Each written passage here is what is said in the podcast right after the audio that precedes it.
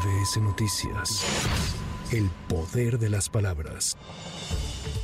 Tras el tercer diálogo de alto nivel sobre seguridad entre México y Estados Unidos, en conferencia de prensa Alejandro Mayorkas, secretario de Seguridad de Estados Unidos, descartó que el gobierno de Joe Biden vaya a implementar nuevas acciones para construir muros en la frontera común. Con relación al tráfico de drogas, el fiscal general estadounidense Mary Garland acusó que los cárteles mexicanos producen y trafican fentanilo. En respuesta, la secretaria de Seguridad y Protección Ciudadana, Rosa Isela Rodríguez, afirmó que en México no se produce esta droga sintética, sino que es un país de paso. Reiteramos la cuestión del seguimiento de los precursores químicos, ya que México no es un productor de fentanilo, es un eh, país de tránsito y en el país no se han detectado laboratorios dedicados a ellos.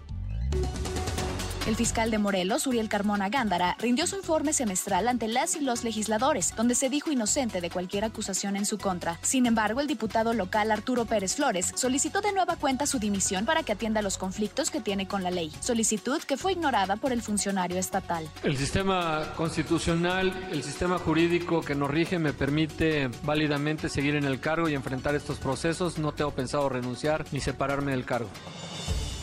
La coordinadora nacional de los comités de defensa de la Cuarta Transformación, Claudia Sheinbaum, respondió al expresidente de México, Felipe Calderón, quien sugirió la intervención de Estados Unidos para vigilar la elección presidencial de 2024 en el país. En una transmisión en vivo, la ex jefa de gobierno capitalino dijo que no es necesario, pues es un tema que le compete a la nación y que el proceso será cuidado por el pueblo de México.